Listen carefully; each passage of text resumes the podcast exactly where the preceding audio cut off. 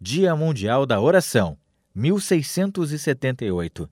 Nascia o compositor Antônio Vivaldi, popularmente conhecido como autor da série de concertos para violino e orquestra As Quatro Estações. 1910. Nascia Tancredo Neves, primeiro presidente civil depois da ditadura militar. Ele que morreu antes de tomar a posse em 1985. 1925 nascia a cantora e apresentadora Inesita Barroso, uma das mais importantes representantes da cultura e da música caipira do Brasil. Inesita morreu em 2015, quatro dias após completar 90 anos. 1974. Era inaugurada no Rio de Janeiro a ponte Rio-Niterói. 2003. Morria aos 61 anos Celi Campelo, a cantora que fez sucesso no fim da década de 50, início da década de 60, com músicas como Banho de Lua.